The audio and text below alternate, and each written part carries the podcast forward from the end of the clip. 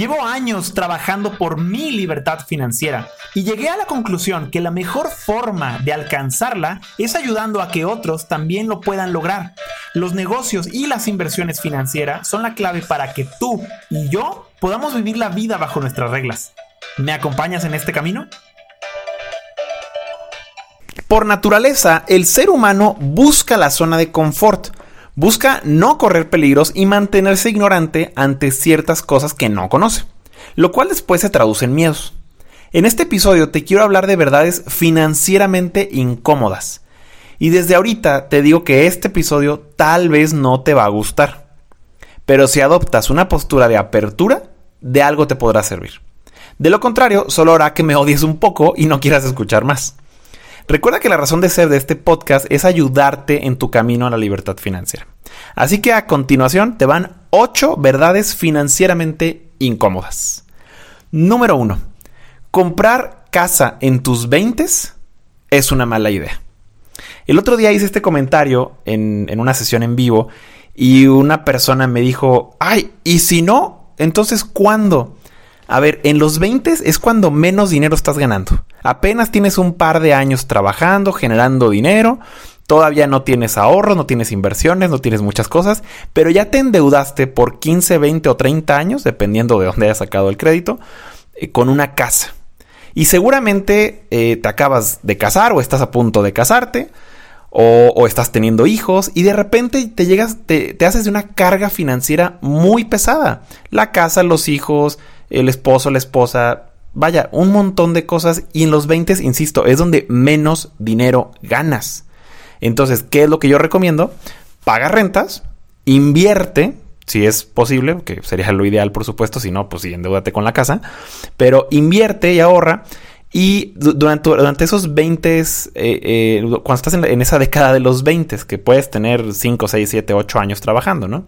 Ya después en los 30 ya puede ser que tú estés más estable y ya pueda ser una buena opción comprar la casa. Yo no soy promotor de, comprar casas porque financieramente no es lo mejor, pero bueno, por lo menos en los 20 es una mala idea, ¿va? Financieramente. Ya si me hablas de patrimonio y otras cosas, bueno, está bien, te la compro, pero eh, comprarla pues no es lo mejor.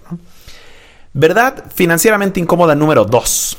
Los bienes raíces no son la mejor inversión del mundo. Y si has llegado este, hasta este punto en el podcast, seguramente entenderás por qué. Pero si no has escuchado los demás episodios, ahí te va.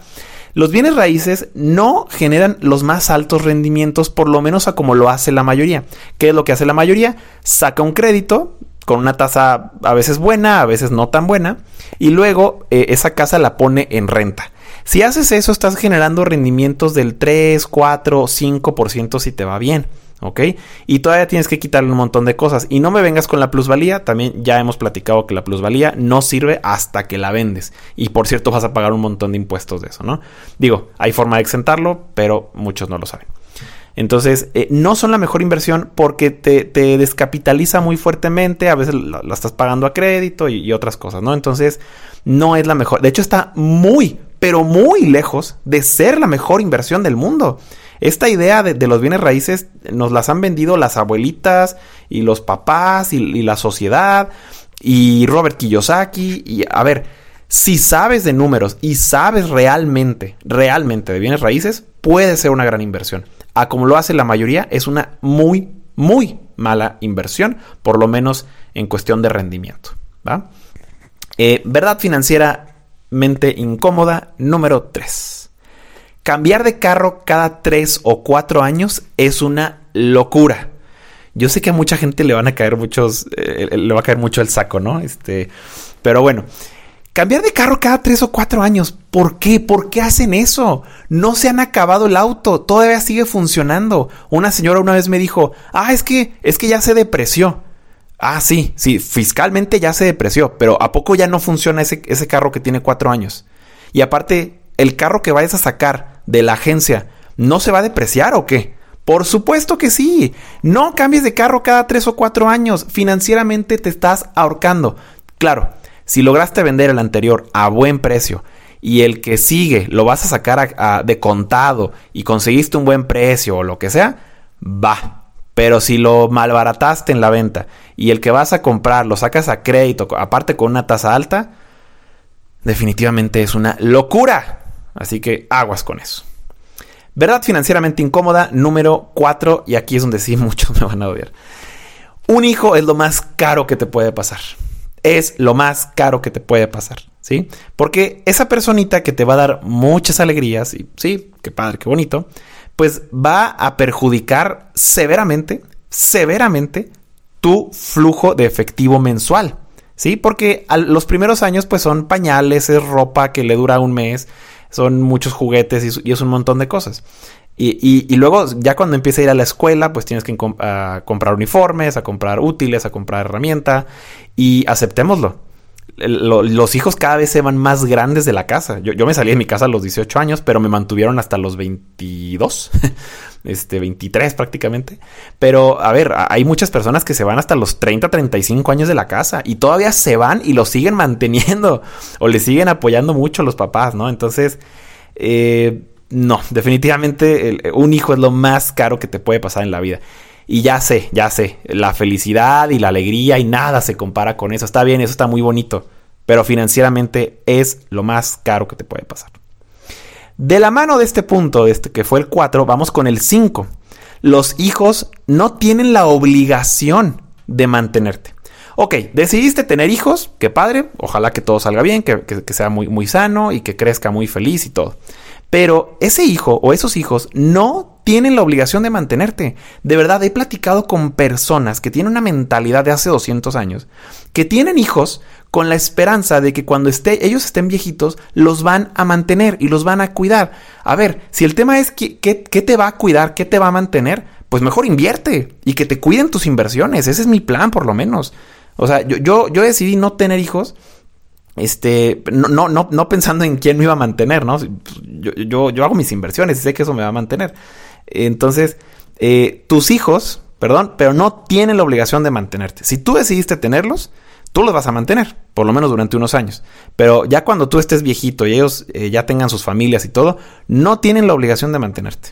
¿Va? ¿Por qué vas a hacerles ese daño financiero? ¿Por qué? O sea, ah, tú decidiste tenerlo. Él, no, él va a poder decidir si te mantiene o no. Y también, pues ahí hay muchos hijos que, los puedes llamar malagradecidos, ¿no? Pero a veces no tienen la, facilidad o los métodos para, para mantenerte. Vaya, la economía pues va, cambiando, ¿no? Bueno, si, si, todavía sigues escuchando esto es que no me has odiado lo suficiente. Entonces, si ya pasaste del, del punto 5, ya no me vas a odiar tanto. Punto número 6, ¿verdad? Financieramente incómoda, número 6.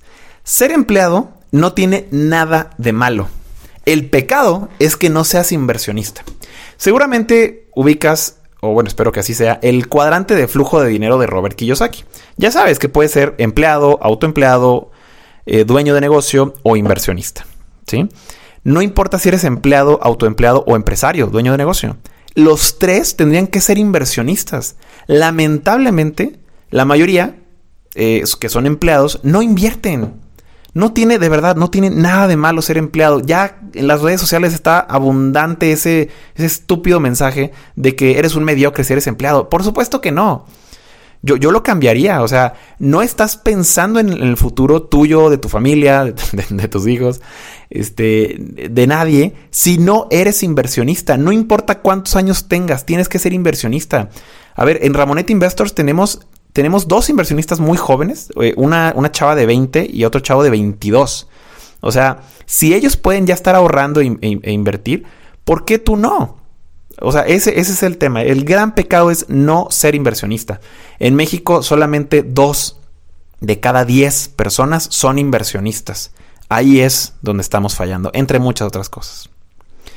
Verdad financieramente incómoda número 7. Y, si eres vendedor de seguros me vas a odiar. Tu seguro para el retiro y tu Afore apestan. A ver, no es ningún secreto que el Afore, este sistema para el retiro que ya tiene muchos años funcionando en México y los que me escuchan en otros países, pues eh, no, sé cómo se llame en, Guatemala, en, Perú, en Costa Rica, en otros lugares eh, o en España. No sé cómo se llamen, de hecho si, me lo pueden decir me encantaría saberlo. Pero este sistema para el retiro es una basura. O sea, tiene años demostrando que es una porquería y que genera rendimientos muy, muy bajitos. ¿va? Entonces, y es más, incluso hay algunas Afores que tienen rendimientos negativos, imagínate. Si no has visto cuánto genera tu Afore al, momento de escuchar esto, por favor, investigalo para que veas por qué digo que apesta el Afore, ¿va? Luego, el, tema de seguros para el retiro. Eh, aunque soy un promotor de comprar seguros y, digo, no es que los venda, no, me interesa ni poquito, me aburre y me molesta el tema incluso. Eh, pero eh, estos seguros para el retiro, estos, los, los famosos PPR, los eh, Plan Personal de Retiro, como protección está bien. Como herramienta fiscal está bien. Como un ahorro que es inembargable está bien. Para rendimientos, o sea, como, como un instrumento que va a ayudarte a mantenerte cuando estés en tu, en tu vejez, es una basura. De verdad, no me he topado con un, eh, con un eh, programa, un seguro de retiro que realmente sea interesante. Y lo que hacen los vendedores de seguro, porque son vendedores, no, no asesores, eh, es que pues, te venden esta, esta idea de, de, que va a ir creciendo tanto y, y es inembargable y todo lo demás. Está bien, todo eso está bien, pero como como inversión, no, no son buenos. O sea, de verdad, dejen de llamarlos que son inversiones, porque no lo son, son simplemente seguros. Y como seguros están bien. ¿Ok? Y la verdad financieramente incómoda, aunque esta no es tan incómoda, es la número 8. La bolsa no es solo para expertos.